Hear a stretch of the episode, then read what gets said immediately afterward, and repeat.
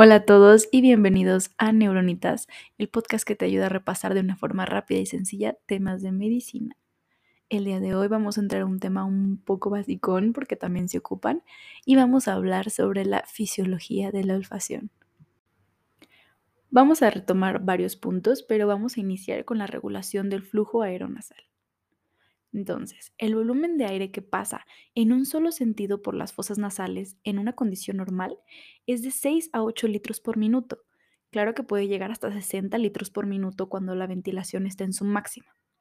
El caudal aéreo inspirado se va a deslizar en forma de arco que se va a producir principalmente a través del meato medio. Entonces, el expirado seguirá un trayecto predominante por el suelo de la fosa y el meato inferior. Este puede ser de tipo laminar o turbulento pero bueno, ¿cómo, verdad? El aire va a atravesar en primer lugar las ventanas nasales, formando una columna vertical. Entonces el flujo va a converger para convertirse en laminar en el punto más estrecho de la fosa, o sea, la válvula nasal. Al pasar este punto, la corriente laminar se va a desorganizar, pasando a un flujo turbulento. Tras el aumento de la velocidad experimentando en la válvula, esto va a alcanzar los 12 a 18 metros por segundo y va a ser el mayor de todo el árbol respiratorio. Después va a discurrir por el meato medio aproximadamente 8 centímetros a una velocidad de 2 a 3 metros por segundo, y al alcanzar la pared posterior de la rinofaringe, el flujo va a, va a sufrir un giro de 80 a 90 grados en dirección inferior, ahora hacia la orofaringe, llevando una velocidad en este punto de 3 a 4 metros sobre segundo. Continuamos con las resistencias nasales, que bueno, la respiración se va a realizar preferentemente por las fosas nasales. Este fenómeno no solo por la humidificación, el calentamiento y el filtrado que nos va a proporcionar la nariz, sino porque además optimiza la ventilación alveolar al poder utilizar una vía de alta resistencia. Y claramente vamos a tener varios puntos de mayor resistencia, ¿verdad? Como la nariz, la válvula nasal nos va a dar el 70% de las resistencias de las fosas nasales y el otro 30% el área turbinal. Entonces, la presión intratorácica es mayor, lo que va a producir una entrada de mayor volumen en el pulmón y secundariamente una disminución de la frecuencia respiratoria. Cuando la respiración nasal se vuelve un poco más lenta y profunda, lo que va a provocar es un mayor tiempo de intercambio gaseoso. Entonces, los tiempos de la respiración, pues los podemos tomar según, no sé, el esquema de Negus, que va a iniciar con el inicio de la inspiración, que podremos ponerlo como un punto A, la inspiración activa como el punto B y el inicio de la expiración, el punto C, y por último, la expiración activa, el punto D. Y claro, está el ciclo nasal, que esto básicamente se trata de una congestión-descongestión alternante de los cornetes nasales y de las zonas eréctiles del tabique. Es capaz de producir variaciones del orden del 20 al 80% y en cada momento va a existir una fosa que respire y otra, entre comillas, que va a descansar.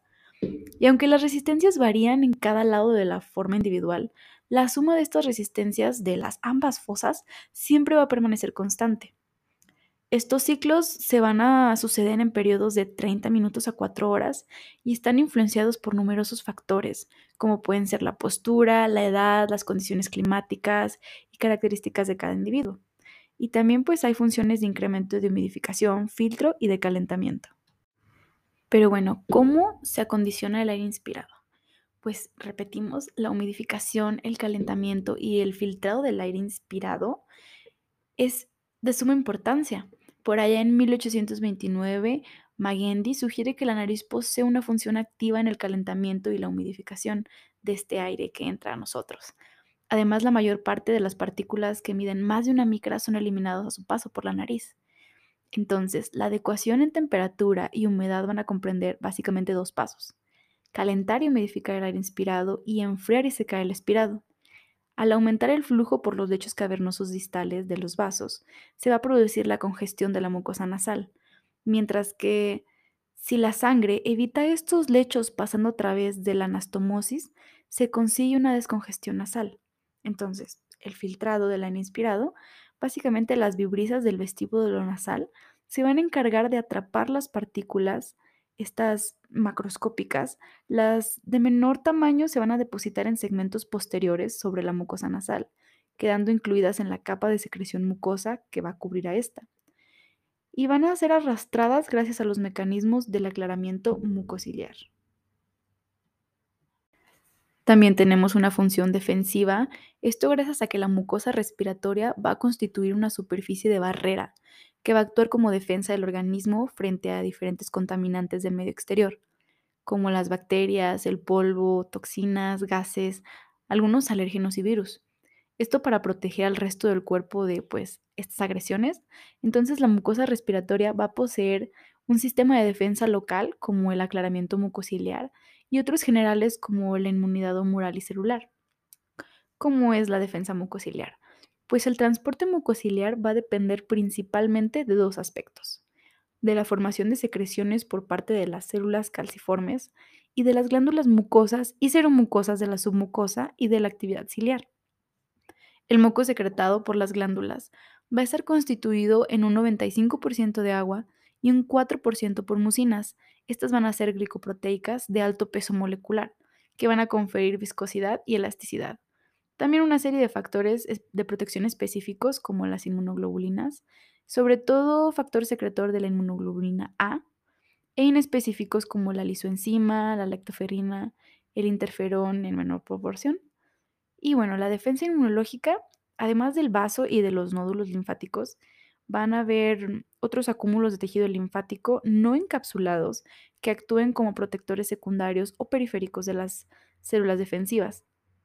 Aquí vamos a tener agregados linfocitarios en la mucosa gastrointestinal, tracto geniturinario y tractos respiratorios inferior y superior que van a funcionar como puntos de proliferación y diferenciación de linfocitos B tras su eliminación antígena. Entonces, el principal cometido de este tejido de la mucosa nasal, al igual que en otras localizaciones, es la producción de inmunoglobulina A, secretada por linfocitos sensibilizados. Su función es impedir la adhesión y entrada de gérmenes a la mucosa. Y claro, también tiene una función fonatoria, que bueno, ¿por qué es importante aquí la nariz? Es porque actúa como resonante en la formación de sonidos armónicos, o sea, los que determinan el timbre de la voz se va a poner como manifiesto al comprobar los cambios que se producen en la voz ante la presencia de alguna patología a nivel nasal, como al escuchar las consonantes MN y la unión de la N y la G, y por otro lado las vocales nasales presentes en algunos idiomas como el francés y el portugués. En la formación de estos sonidos, el aire va a fluir a través de las fosas nasales abiertas, tras producirse el descenso del velo del paladar y la oclusión de la cavidad oral llevada a cabo por la lengua. Las alteraciones de esta función fonadora de las fosas nasales puede dar lugar a un efecto denominado rinolalia, que puede ser de dos tipos. Abierta, que consiste en una alteración del resonador nasal debido a una vinculación entre la cavidad vocal y la nasal. O cerrada, que se produce por una disminución de la resonancia vocal, por una falta de la comunicación con la cavidad nasal. Y por último entramos a la fisiología de los senos paranasales, que bueno, estos no juegan un papel importante en el acondicionamiento del aire inspirado y su volumen es demasiado pequeño, pudiendo aportar tan solo el 0.01% del aire en cada inspiración y el 1.5% de toda la humedad.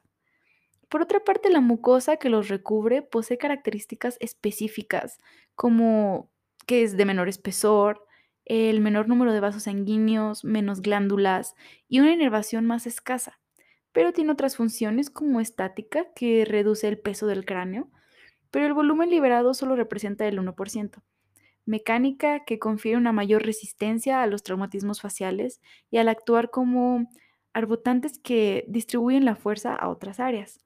Claro que luego podemos hablar un poquito más de esto entrando a tema de sinusitis y rinosinusitis, que pues lo dejaremos para otra ocasión. Esto sería todo por el episodio de hoy. Muchas gracias por escucharnos.